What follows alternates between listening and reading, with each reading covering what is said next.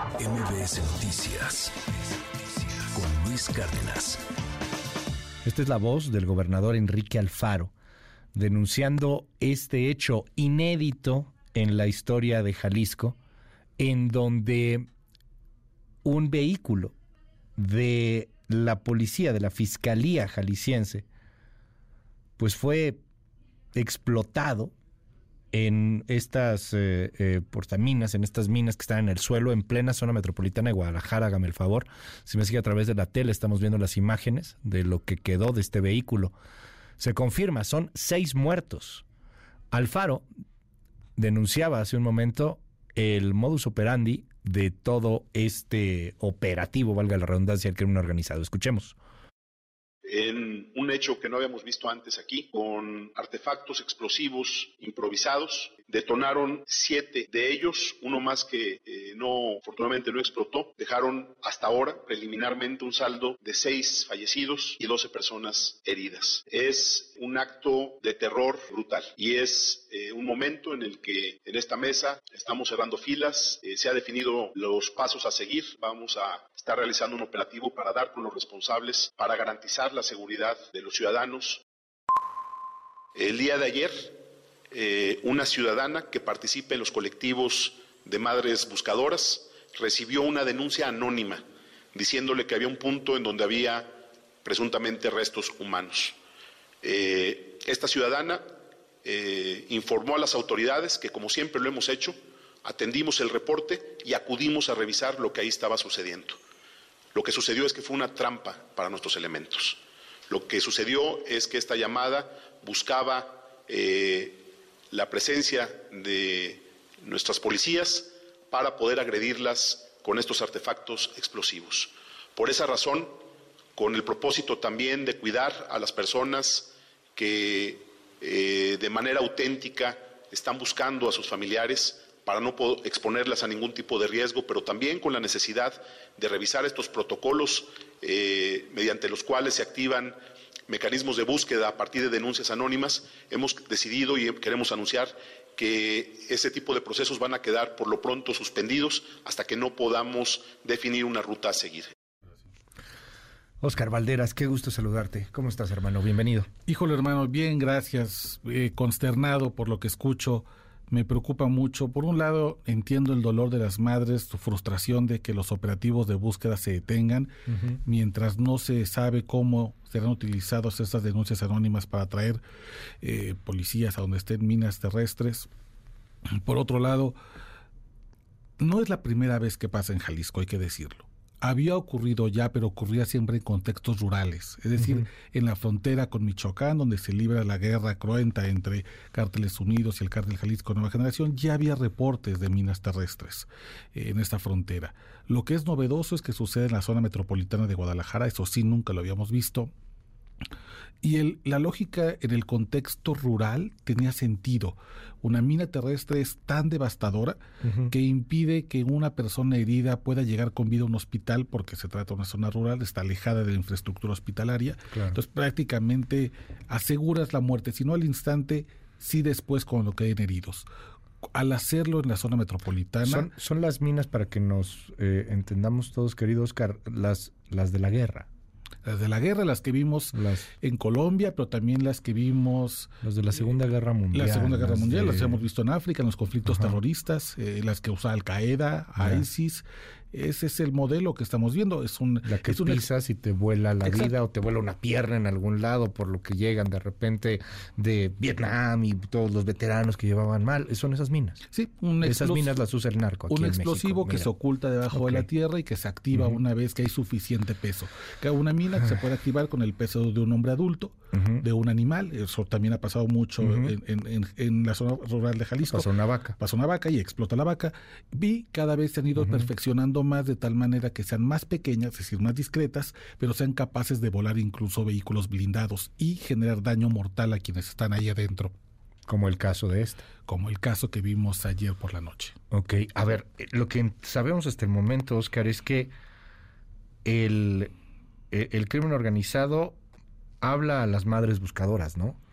A las madres buscadoras, este, les dice aquí hay cuerpos, las madres hablan a la autoridad también. Que es el protocolo. Que es el protocolo para que vayan eh, cuidadas, para empezar todo esto, y todo era una trampa. Cuando llega el camión de la fiscalía o el vehículo de la fiscalía es cuando explota. Exacto. Esto es un modus operandi nuevo, novedoso. No lo habíamos visto. Em, habíamos visto, las madres buscadoras suelen recibir llamadas anónimas, información anónima, que a veces les, les hacen llegar incluso en servilletas las mapas o las coordenadas de un lugar de alguien arrepentido, alguien que tiene algún dato y les dice aquí busquen. No recuerdo, Luis, que esto haya sido utilizado para emboscar a, un, autoridades. No recuerdo tampoco que en la emboscada no se haya hecho a tiro, sino con una mina terrestre en una zona metropolitana en el país y no recuerdo tampoco un gobernador que haya dicho por para proteger a las autoridades, a los servidores públicos, a las instancias de seguridad pública y procuración de justicia, se suspende la búsqueda de desaparecidos en un estado como Jalisco, donde brotan fosas clandestinas. El objetivo son policías o instituciones estatales. Eso me llama la atención también, porque algo parecido había sucedido con el coche bomba de Celaya hace algunas semanas. Y la semana pasada, si no me equivoco, el jueves encontraron en Jalisco un coche bomba que afortunadamente no explotó, pero parece que el objetivo son policías estatales o elementos estatales sobre guardias nacionales. Sí, los objetivos parecen ser locales con una diferencia muy importante que veo que no está en este momento. En, esto, en todos esos eh, coches bombas, esos explosivos que tú refieres, Luis, pareciera que había una intención de buscar gente muy particular. Es decir, activar el explosivo cuando saliera tal turno de la tarde o gente que estaba dentro de cierta institución. Aquí no tenían control los criminales de quiénes iban a ser las personas enviadas a hacer este reconocimiento territorial. Es decir, no estaban tras un jefe de turno, no tras un jefe policíaco, no iban tras un ministerio público en particular. Es quien fuera el que decidiera el azar que iba a hacer ese reconocimiento, se le iba a asesinar. No estamos hablando ya de entonces un objetivo particular porque es un es alguien que, incumplió los acuerdos, que recibió un soborno es vamos contra quien se nos ponga enfrente, no importa quién, y eso, Luis, lo caracteriza como una práctica terrorista dentro de los grupos criminales mexicanos. O sea, no se trata de matar al comandante, se trata de darles en la torre a las instituciones, a quien, llegue que se haga aquí un desgarriate. Exacto. Porque antes la lógica, la lógica criminal de la narcomanta justamente es decir, el comandante tal, el jefe de la policía tal, el alcalde tal, nos debe dinero, no, no, cumplió los acuerdos, ha hecho tal cosa mal y entonces vamos tras, alíneate o vamos tras de ti y de tu familia. Aquí no. Aquí es quien sea, quien mande la fiscalía, sea alguien que está por acabar su turno y es padre de familia, la que es mamá y también es ministerio público, el, el, tal vez el becario que está aprendiendo a hacer sus está, aprendiendo a hacer reconocimientos un novato que está conociendo apenas quién sea es la policía.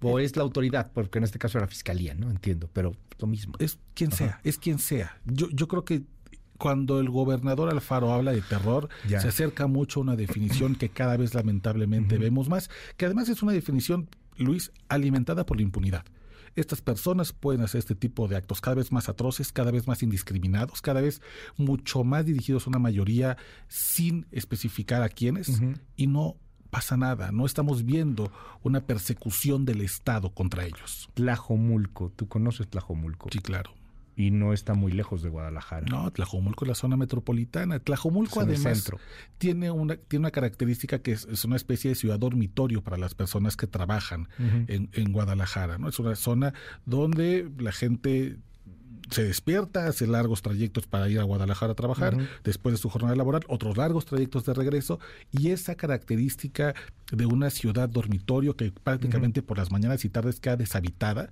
ha hecho justamente que se haga primero un nido de pandillas, y cuando los gobiernos dejaron crecer las pandillas, entonces crecieron también y se afiliaron a los grupos del crimen organizado como el Cártel Jalisco Nueva Generación, que es el único grupo criminal en este país y en esta región que tiene la capacidad de implantar una mina terrestre y explotar una fiscalía, uh, integrantes de la fiscalía. Vaya, no hay que ser muy genio para saber quiénes son los más probables responsables de este crimen. Ahora, Cártel Jalisco Nueva Generación, podría ser esto un aviso de lo que viene, ¿no? O sea, este tipo de atentados toco madera, que la boca se me haga chicharrón, cállenme, voy a decir una estupidez si quieres, pero ya fue en la zona cercana al corazón de uno de los estados más importantes en este país, que es Jalisco. Ya pasó ahí. Acaban de estallar una bomba contra los fiscales. ¿Qué nos dice Oscar que no vayan a estallar una bomba ahí en la zona de los centros comerciales en Jalisco? Ahí en donde iban a secuestrar a un empresario tequilero y se armó la balacera hace algunos meses que nos dice que la siguiente no sea una, universidad, o, ahí en plena calle, o la zona de los mariachis, o, o la macroplaza de Nuevo León, o el Zócalo en la Ciudad de México. Mira, Luis, lo que estamos viendo es sumamente preocupante en las últimas semanas, porque hemos visto cómo los conflictos que tradicionalmente se hacían en las zonas rurales, los ejidos, que es a donde le cuesta más trabajo llegar las autoridades, se han trasladado a las ciudades, pero específicamente a las capitales. Lo que pasó en Toluca en las últimas semanas, vimos cómo los conflictos armados pasaban por lo general en el sur del Estado de México, en Tierra Caliente, una zona rural de difícil acceso. Hoy, Toluca. Toluca, la zona metropolitana de Guadalajara. Vimos, por ejemplo, los seis cuerpos aventados en Apodaca. Apodaca es una metropolitana de Monterrey. Cada vez están llegando más a las ciudades. Y no por, y no, no, no, quiero hacer una diferencia entre la importancia, como si fuera más, menos importante la gente en las zonas rurales. Pero sí te habla, Luis, de la tremenda impunidad y del descaro con el que con el que operan. Uno de los mayores fiscales antimafia en Italia decía que la arrogancia del crimen organizado es del tamaño de la inoperancia del Estado. Y yo creo que eso es lo que estamos viendo. Uf, qué frase. La arrogancia del crimen organizado es del tamaño de la inoperancia del Estado. Oscar, Cuéntanos de tu nación criminal el día de hoy. Pues mira, Luis, tratando de buscar modelos exitosos que puedan llevarnos a pacificar una región, es que viajé a Coahuila, a Torreón, entré al penal de esta importante ciudad en el norte del país, para identificar cómo es que este, esta cárcel pasó de ser una embajada del cártel de Sinaloa a convertirse en un modelo de pacificación. Hoy Torreón afortunadamente ha pasado de ser una zona que hace 10 años era absolutamente la más violenta de este país, la laguna, a una de las más seguras. Ahí tal vez encontremos alguna respuesta, alguna solución a esta ola de violencia. Y esa es la nación criminal, una caminata por el penal de Torreón, Coahuila. Gracias, Oscar, y gracias dobles, porque una buena entre tantas malas, ¿no? Pues mira, hoy, sí, gracias, o sea, dobles, dobles, porque al menos hay un ejemplo, hay un cómo sí se pueden hacer las cosas. Hay un camino, hay, que, seguir, hay que seguir caminos que ya están probados y que sí han sido eficientes. En Italia tuvieron problemas similares en algún momento, por eso la cita, ¿no? De este fiscal italiano que nos dices. Italia es un modelo. Hoy Colombia, también tiene Un, modelo de, un modelo de acuerdos de paz. Cambiar me parece que Torreón, en general la Laguna, tiene un modelo exitoso. Hay que seguirlos. Pero ¿qué necesitamos, no? ¿Qué diablos estamos esperando? Pues, este voluntad política. O sea, ya estamos, queremos una tragedia de qué tamaño, como pasó en Colombia, donde ya había bombas en centros comerciales, cuando empezaron a tirar aviones, por ejemplo, con políticos, ahí es cuando ya se pusieron las pilas. ¿Qué estamos esperando? Mil gracias, Oscar. Ah, nos están pidiendo acá. Este, ¿qué, qué te pareció lo de Marcelo Ebrard? Híjole. Plan Ángel. A rápido. Mira, rápidamente. Tres cosas que me gustaron, tres cosas que me preocupan mucho, pero pongo, me, preocupan más las que me, me, preocupan más las que me, este, las que me gustan. Ahí está. Me gusta mucho que hayan colocado cámara, la propuesta de colocar cámaras en los uniformes de la Guardia Nacional. Me parece que es una deuda que podría acabar no solamente con la corrupción, sino también con las preguntas de por qué no se presentaron cuando hubo una balacera, ¿no? La, responder a la omisión. Segundo, me gusta también bastante el hecho de que eh, se incorporen nuevas tecnologías como el reconocimiento facial, que ha funcionado muy bien tanto en Torreón como en Querétaro, por ejemplo. Me parece que para allá va el tema de seguridad. Em, y tercero, la promesa al menos de que esta nueva tecnología se compraría sin deuda y sin retirarle presupuesto público a algunas otras áreas como cultura y educación. No me gusta nada regresar a la frenología y pensar que existen modelos de caminata para identificar criminales, porque en eso, Luis, se van las personas racializadas, las personas más vulnerables de este país, ahí se van a ir al bote. No me gusta la respuesta punitiva, que, no hable de prevención del delito, sino únicamente de la reacción y, por supuesto, me preocupa mucho la apuesta a la militarización. Sigue siendo un plan que no contempla ni policías municipales ni estatales, pura Guardia Nacional y Ejército, que aprobado ser además muy malo para manejar datos personales. Gracias, Oscar. Nación Criminal.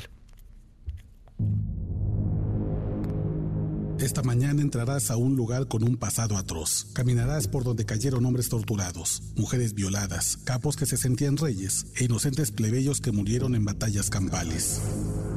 Un lugar que condensa lo peor de la narcopolítica, pero también el ensayo de un México mejor. Bienvenido, estás en el penal de Torreón, Coahuila. Atraviesa el enorme portón de entrada. Deja tu credencial de lector con un guardia que te entregará un gafete numerado. Ya no eres tú, sino un número. Cruza una, tres, cinco pesadas puertas y siente el sobresalto del golpe de un candado. Y bajo los 43 grados que azotan a la laguna, sitúate en el patio de la cárcel e imagina cómo era este lugar antes de tu visita. Se inauguró en 1987 con la promesa de que los criminales temerían ser enviados aquí, un supuesto centro de readaptación social que el gobierno estatal manejaría con disciplina y mano dura. En muy poco tiempo, esa ilusión se volvió una mentira cuando un puñado de capos bajo el mando de Miguel Ángel Félix Gallardo se repartieron el país como un pastel, la rebanada Coahuila quedó en el plato de lo que después el país conocería como el cártel de Sinaloa. Así que cuando el penal de Torreón comenzó a llenarse, la población le respondía a una maligna trinidad, el Chapo, el Mayo y Caro Quintero. Imagina que todo lo que rostiza el sol de esta mañana se convirtió para 1990 en una sucursal del cártel de Sinaloa. Que los Sinaloas rebasaron tan rápido el número de las autoridades que en esta cárcel existió algo imposible de inventar la llamada Mesa Directiva del Comité de Internos, un gobierno interno controlado por los reos, que le daban cachetadas a los directores del penal por mirarlos feo, que elegían a los custodios que podían trabajar en la cárcel y que usaban las celdas como hoteles para meter mujeres, drogas y armas. Te voy a dar un ejemplo. Trata de imaginarte a un hombre tosco, moreno, 184 centímetros de puro sadismo. A Martín Gallardo le decían el presidente y era el emperador del terreno que pisas. Vivía en la Casa Blanca, un conjunto de dos habitaciones en la prisión donde vivía con su esposa, tres hijas y una veintena de sicarios que mataban adentro y fuera a su antojo. Estás en un lugar de historias escabrosas. Acá decapitaron al teniente del ejército Ovaldo Gómez, mataron al capo Osvaldo Navarro el niñote, se instaló una casa de tortura en lo que hoy es la maquila, y las fugas eran cosa común, como la de 2009, cuando el jefe de custodios le abrió la puerta a nueve internos cuando le avisaron que sus hijas estaban secuestradas. Ni siquiera el espectacular operativo de septiembre de hace 23 años, cuando de una parvada de helicópteros oficiales descendieron decenas de agentes que arrasarían con el imperio criminal en el penal de Torreón, logró limpiar por completo la cárcel. Hubo que esperar muchos años para la pacificación. Entre 2009 y 2013, la peor racha de violencia en Torreón, el penal fue un territorio insondeable. Pero cuando la ciudadanía de la mano de empresarios y de gobiernos con voluntad y estrategia se puso de acuerdo para comenzar a recuperar la laguna, a partir de 2013 se acabó el autogobierno. El gobierno estatal y municipal autorizaron operativos tras operativos sin pedir permiso a los internos. Les quitaron armas caseras y teléfonos, drogas y lujos. A los conflictivos se les mandó a penales federales y a los reos sometidos se les dio trabajo. Se dice fácil, pero esto que ves es el producto de muchos valientes, algunos que incluso murieron en la misión. Hoy el penal es irreconocible. Ven, camina al fondo del patio e encontrarás una purificadora que brinda agua limpia a los internos. Mira a un lado y verás dispensadores gratuitos de crema y shampoo que minimizan el contrabando de drogas. Y si andas hacia el oeste, donde antes había un mercado de drogas, hay una biblioteca con 6.000 libros, un salón de música, un gimnasio de box y una enfermería que huele a cloro y lavanda. Este penal no registra motines en los últimos dos años, tampoco fugas. De plaza criminal pasó a ser un pueblo quieto, y eso se refleja en las calles de la ciudad. La paz de la celda se parece mucho a la paz de las calles de Torreón. Da la vuelta, cruza los accesos, recupera tu credencial de lector y sal por el enorme portón y piensa, cuando Torreón transformó su cárcel, la ciudad pasó de violenta a pacífica. Y algo habrá que aprenderles. MBS Noticias con Luis Cárdenas.